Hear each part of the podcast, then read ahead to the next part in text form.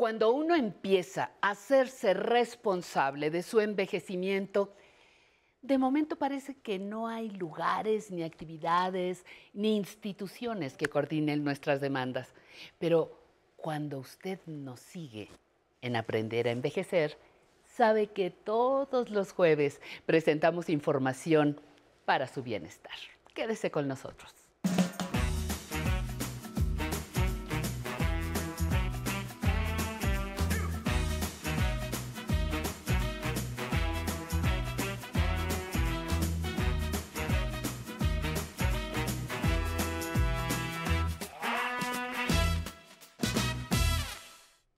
Gracias, muchas gracias por acompañarnos y por dejarnos entrar hasta sus hogares. Creo que todos nosotros en estos últimos años hemos apreciado aún más los servicios con los que podemos cuidar nuestra salud. Hoy vamos a estar hablando sobre la diabetes, una enfermedad tan común entre los mexicanos que hace que sea de primera importancia el trabajo que asociaciones que forman parte de la Federación Mexicana de Diabetes desarrollan la educación, la guía y la compañía para vivir día a día con una enfermedad como la diabetes hacen la diferencia entre enfrentar las complicaciones graves de esta enfermedad o vivir en equilibrio con ella teniendo una calidad de vida ideal. Para entrar en contexto sobre lo que es la Federación Mexicana de Diabetes, los invito a ver esta cápsula y regresamos.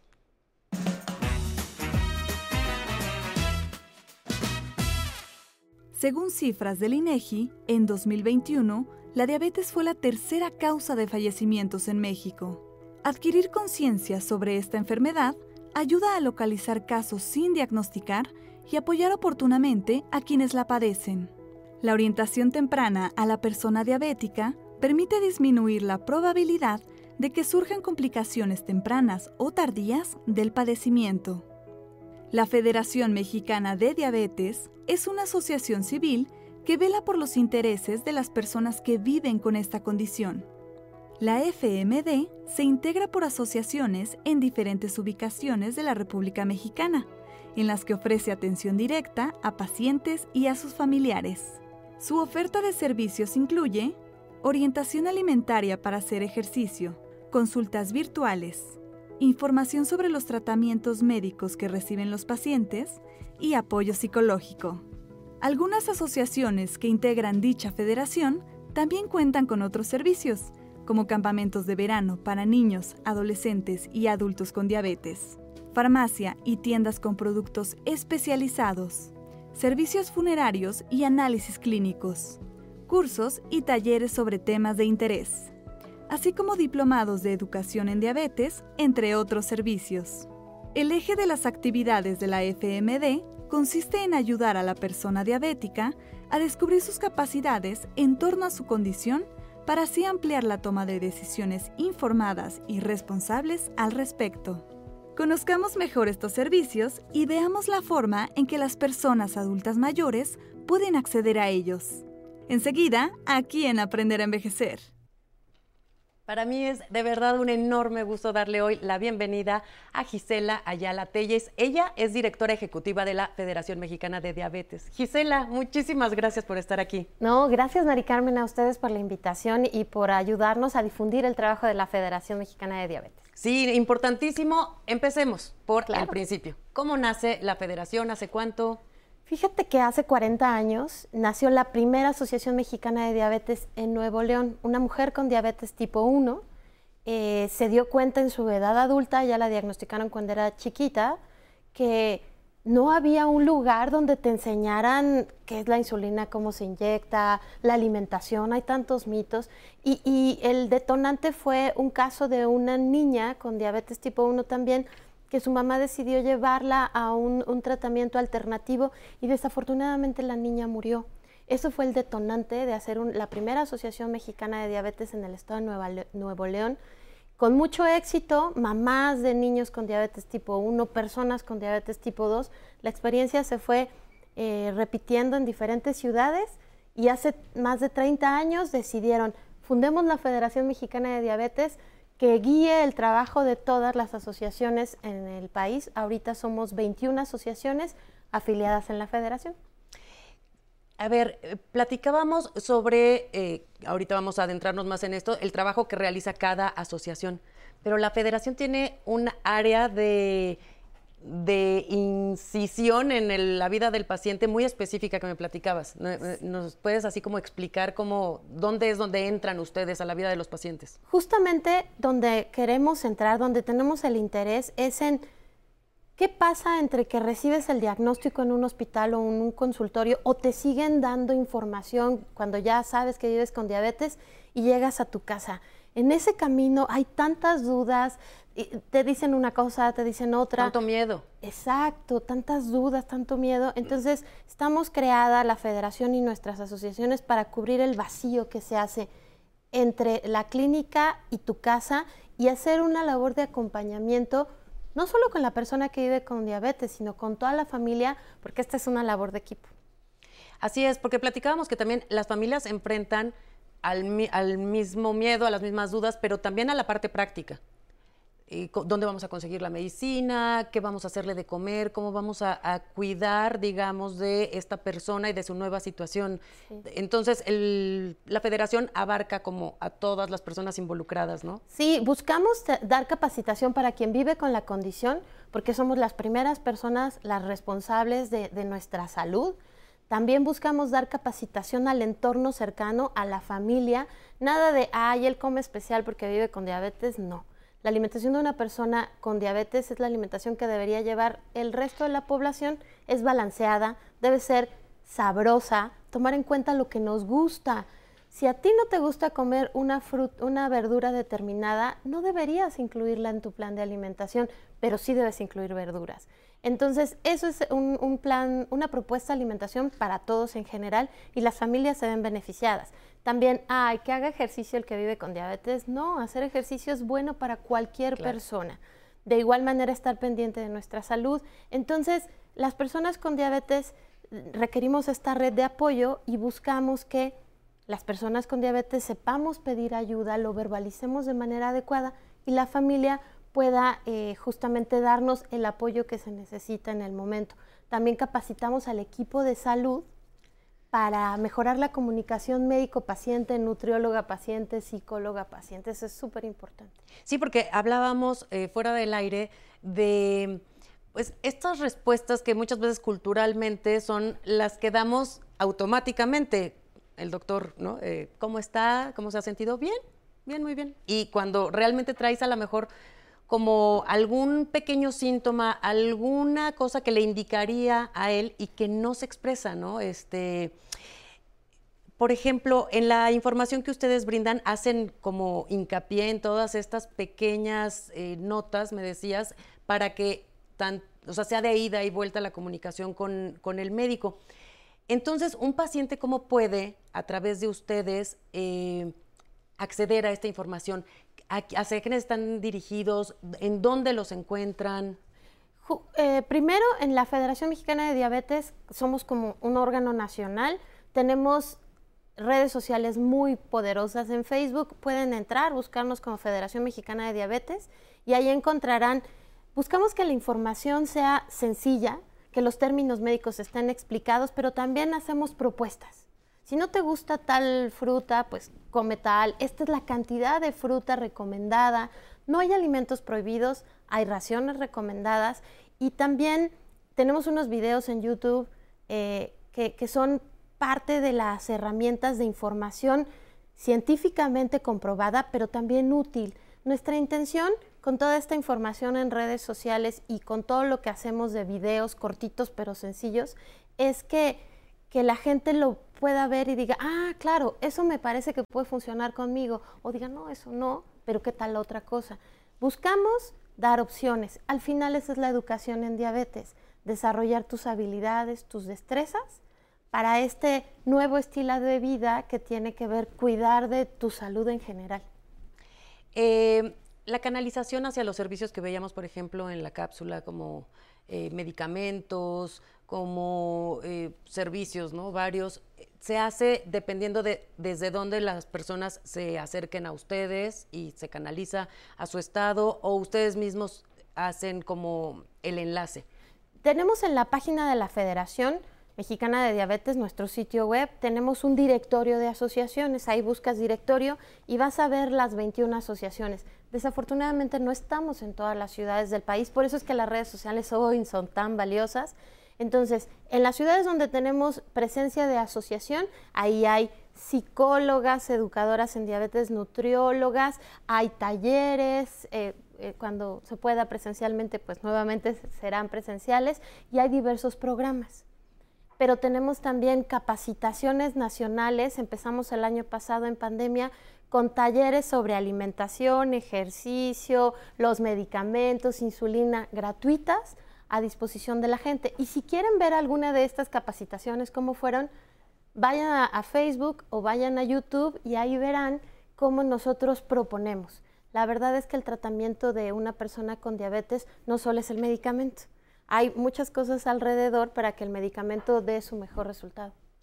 Eh, quiero mencionar, porque me lo, me lo permitiste así, que tú eres una persona que vive con diabetes y vives pues muy bien, muy, muy contenta y como que estás muy equilibrada en tu vida. Entonces, creo que eso es importante que, la gente sepa desde tu propia experiencia, ¿no? Que, lo estás hablando desde tu propia vida. Sí, sí fíjate que, pues, la, te decía, la, fundadora es una persona que vive con diabetes tipo 1 desde hace más de 60 años. Ella tiene 68 años quizá en este momento y es una persona con una vida plena. La mayoría de nuestras eh, asociaciones fueron fundadas por mamás de de aquel entonces niños con diabetes, hoy adultos con diabetes, y lo que buscamos entre todas es que este bienestar que, afortunadamente hemos logrado muchas personas con diabetes pueda llegar a todos los niños, adolescentes y hoy adultos con diabetes. Y sabemos que la herramienta es la educación para el mejor uso de nuestros medicamentos, para la mejor comunicación con nuestro profesional de la salud y sobre todo para que la diabetes deje de ser un obstáculo en nuestra existencia y a veces un obstáculo también de estado de ánimo, ¿no? Un obstáculo no real, pero pues sí de, la forma en que uno se visualiza a sí mismo. Tener una condición crónica es decir que nunca te vas a curar, porque no hay cura ahorita para la diabetes, para ningún tipo. Eh, eh, puede ser duro, se vive un duelo, pero el, caso es elaborar, vivir el duelo, dejarte sentir y después ir cerrando para tomar las riendas de tu condición, porque si no, entonces pierdes un tiempo muy valioso quizá lamentándote o estando triste. En vez de tomando una acción positiva, ¿no? Exacto. Acompáñame a hacer un corte rapidísimo. Volvemos, no se vayan.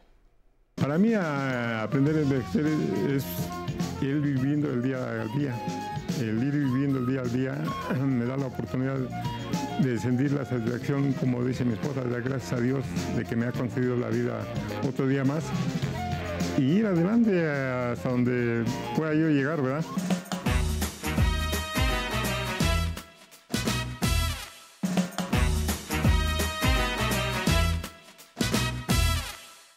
Estamos de vuelta y seguimos conversando con Gisela Ayala Telles, directora ejecutiva de la Federación Mexicana de Diabetes.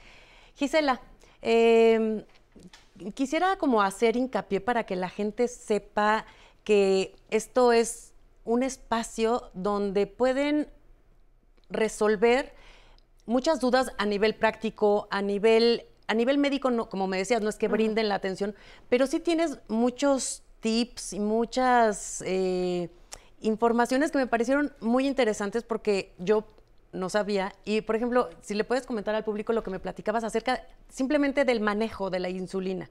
Sí, justamente la insulina es, es un medicamento que el médico te lo va a prescribir de acuerdo con tu peso, tu edad, el tipo de diabetes, la actividad física que haces, tu estatura, son muchos los elementos. Pero a las personas que vivimos con diabetes nos corresponde cuidar el medicamento. Es un medicamento de empleo delicado, es decir, eh, la insulina cuando está cerrada necesita estar en una temperatura eh, determinada, tiene que estar en el refrigerador, no congelada, fría. Entonces es un eh, medicamento también que, no puedes sacudir, no puedes agitar drásticamente porque la molécula es muy delicadita y se puede romper y entonces la insulina pierde su eficacia. Se debe, resolver muy bien y ver el, tema de la caducidad. El medicamento ya no va a funcionar. Y después de que le metes la jeringa la primera vez a tu frasquito, ese frasquito tiene una vigencia de 28 a 30 días. Después de eso, si tú sigues usando esa insulina, ya no va, puede que ya no tenga el efecto que tú estás esperando. Entonces son ciertas eh, técnicas y ciertas recomendaciones que se viven en la educación en diabetes a través de nuestras asociaciones, porque forman parte del día a día. Claro. La correcta aplicación, mucha gente dice, es que duele mucho el piquete de insulina. Si lo sabes hacer, no te va a doler o te va a doler muy poquito. Sí, algo muy tolerable. Exactamente. Entonces hay que tener, decía, hay que desarrollar habilidades y destrezas. Picarse el dedito para sacar un monitoreo de glucosa tiene una técnica y para tener un número exacto, preciso, hay que hacer cierta técnica. Y todas esas cosas eh, ustedes las comparten con ellos. ¿Te parece bien? Hacemos un, un vamos a un sondeo de que el público tiene muchas dudas al respecto. Soy la señora Marisela Martínez Sereno, tengo 65 años y mi pregunta es que mi azúcar la tengo luego muy alta, la glucosa, entonces si quisiera saber si tengo que cambiar de, insulina porque sí la tengo muy alta, pero yo me siento bien, no me siento mal, me siento bien. Entonces esa sería mi pregunta, el saber si tengo que cambiar por otra insulina o esa está bien. ¿Qué le puedes decir? Pues rápidamente decirle varias cosas. La primera, el, tema del medicamento, nosotros vamos cambiando, vamos evolucionando como personas y a, veces si tenemos mucho tiempo con la misma dosis de medicamento, puede ser que ya no sea lo necesario para nosotros. La recomendación de la Federación Mexicana de Diabetes es que eh, siempre sea el médico el que hace el cambio en la dosis de medicamento, en el tipo de medicamento y en el caso de la señora Marisela, seguir las recomendaciones. A ver, ¿cómo estoy guardando mi insulina? Quizá la dejé en la cocina cerca de la estufa y eso afecta la temperatura. Quizá la tengo en el baño y el baño, cuando nos bañamos, se calienta y luego vuelve a bajar y luego se vuelve a subir la temperatura. Eso puede afectar la insulina. La he agitado. ¿Cuánto tiempo tengo usando ese frasco de insulina? Primero, pues que nuestra, nuestra amiga revise eso y, hable francamente con su médico, lo que decíamos hace rato. ¿Cómo va a saber mi doctor si yo estoy presentando esto que dice, pues me sube mucho los niveles de glucosa, que no era para que no ocurriera eso? Entonces, platicarlo con el médico, automonitorearse para saber en qué momento se está subiendo la glucosa, eh, determinar con el médico cuándo se va a medir los niveles y hacer un análisis. Y yo le recomendaría que no cambie su medicamento sin haber hablado con y el Y menos dejarlo, ¿no? Puede ser muy peligroso. ¿Vemos otra pregunta del público?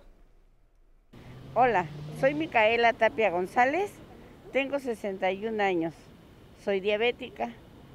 Mi pregunta es, no tengo seguro, por eso esta es mi pregunta de que yo trabajo en una cocina y todo el día estoy parada y mis pies, pues es la neuropatía que dicen que tengo y mis pies, por decir ahorita que vengo de mi vacuna, mis pies ya me, me arden demasiado.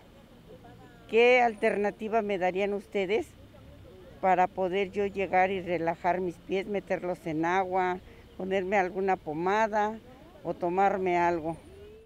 Gisela. Primero, hay eh, un par de clínicas especializadas en el manejo de diabetes, una en la alcaldía de Miguel Hidalgo, cerca de Canal 11, y hay otra clínica en la alcaldía de Iztapalapa. Esas ah, son especiales para personas que no tienen IMSS ni ISTE. Entonces, y tienen un servicio increíble, los teléfonos están siempre a su disposición para, conocer los requisitos. Y la segunda, las pomadas, eh, etcétera, sí deben ser indicadas también por un médico porque a lo mejor pueden tener el efecto contrario. Yo le invitaría a que revisara las redes sociales de la federación, a que fuera a a las clínicas, hiciera una cita en las clínicas y sobre todo eh, que el manejo de la diabetes es lo principal para evitar complicaciones o evitar que las complicaciones avancen, como la neuropatía a la que se refería. Pues se nos terminó el tiempo por hoy, pero estuvo muy, muy interesante. Espero que nos vuelvas a acompañar. Y bueno, a mí solamente me resta agradecer que nos haya acompañado hoy Gisela Ayala Telles, directora ejecutiva de la Federación Mexicana de Diabetes. De verdad te la agradezco muchísimo. Un gusto para la Federación estar con usted. Gracias. Yo me despido. Nos vemos en una semana en este espacio que es suyo. Por favor, síganse cuidando, no bajen la guardia. Tenemos una cita aquí el próximo jueves. Mientras tanto, los dejo en compañía de mi compañero Alan Calvo y su zona tecnológica.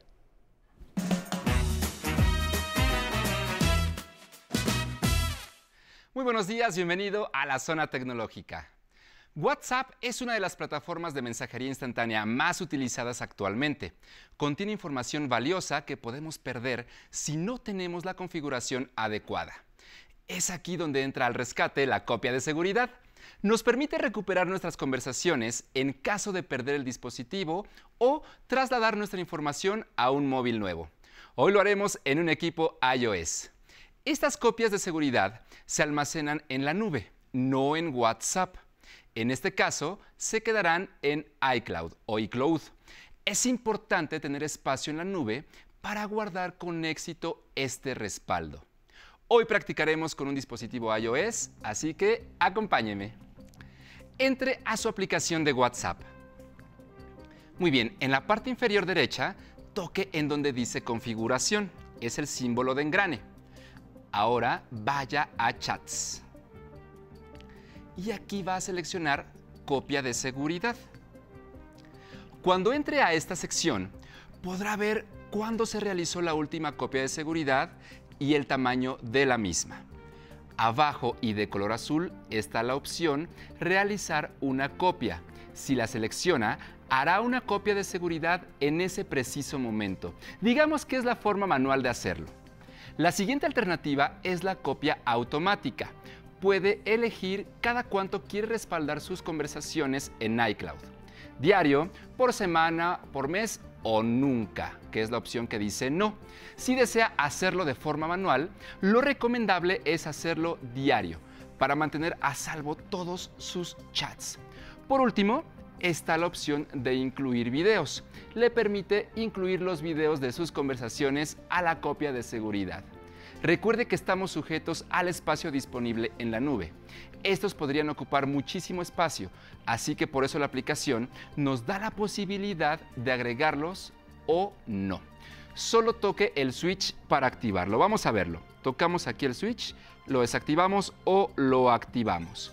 Vamos aquí arriba en donde dice copia de seguridad y tenemos la opción diario, semanal, mensual o no. Como mencioné, la mejor opción es mantenerlo diario.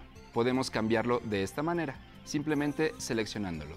Nos regresamos con la flechita a la izquierda. Y para finalizar, toque la flecha superior izquierda y los cambios se verán reflejados al instante. Listo. Ahora el respaldo de sus conversaciones se hará automáticamente y podrá descargarla en su mismo dispositivo o en uno nuevo por si ocurre un imprevisto. Puede enviarme sus dudas a mi correo electrónico tecnología@aprenderenvejecer.tv. Y recuerde que la tecnología es para todos y la edad no es un impedimento para aprender a utilizarla. Muchas gracias por habernos acompañado. Soy Alan Calvo y esto fue La Zona Tecnológica. Y terminamos la semana en espera de que hayan disfrutado nuestros programas. Les mandamos un cariñoso saludo a los que nos ven desde la señal internacional del 11 México y a todos los que se pusieron en contacto con nosotros desde Durango, Azcapotzalco, Texcoco, Colima y en Toluca. Y por supuesto, también saludo con mucho gusto a todos los que están conectados en el Facebook Live y que nos mandan sus mensajes, como aquí ya tengo algunos que nos dice Loli Mora, hermoso programa. Muchas gracias, Loli Mora. María, gracias por tan enriquecedora información. Esperanza Velasco dice que saludos de parte de Josefina Márquez desde Santa María, California, siempre atenta a su programa. Muchas gracias, ya saben que también tenemos nuestra señal internacional y las redes sociales como el 11 México. Mafis, interesante información, gracias. María de Los Ángeles Calzado dice que muchísimas gracias por compartirnos información tan valiosa. Diana Martínez, gracias. Aquí viendo el mejor programa y buen día. Bien, y a todos los que están conectados como Yolanda Franco, Prisi Barbosa, María Aurelia Franco, María Aurelia Rojas nos saluda desde Azcapotzalco. Mayrim dice que gracias por este tema súper importante y saluda a todos los que forman parte del equipo de Aprender a Envejecer. Aquí trabajamos todos los días para ustedes con música, con toda la información que ustedes necesitan para nuestras consentidas, las personas mayores. Gomita Gómez también presente en el Facebook Live Lula Pop, Normis Roa. Y fíjense que nos mandaron, Conchita nos mandó un mensaje en donde dice que gracias por su programa, hoy es el primer programa que ve y que quiere saber en qué número del canal en la televisión lo puede ver, que tiene 75 años y nos saluda desde Jalisco. Conchita, estamos en la señal del 11, en el 11.1. Ahí nos puedes ver y disfruta toda la señal que tenemos para ti y para todos nuestros amigos. Pero recuerden que antes de terminar el programa, vámonos a disfrutar la vida. Invite a la familia a bailar al ritmo de la Orquesta Anáhuac de México. Nos vemos el domingo. ¡Vámonos!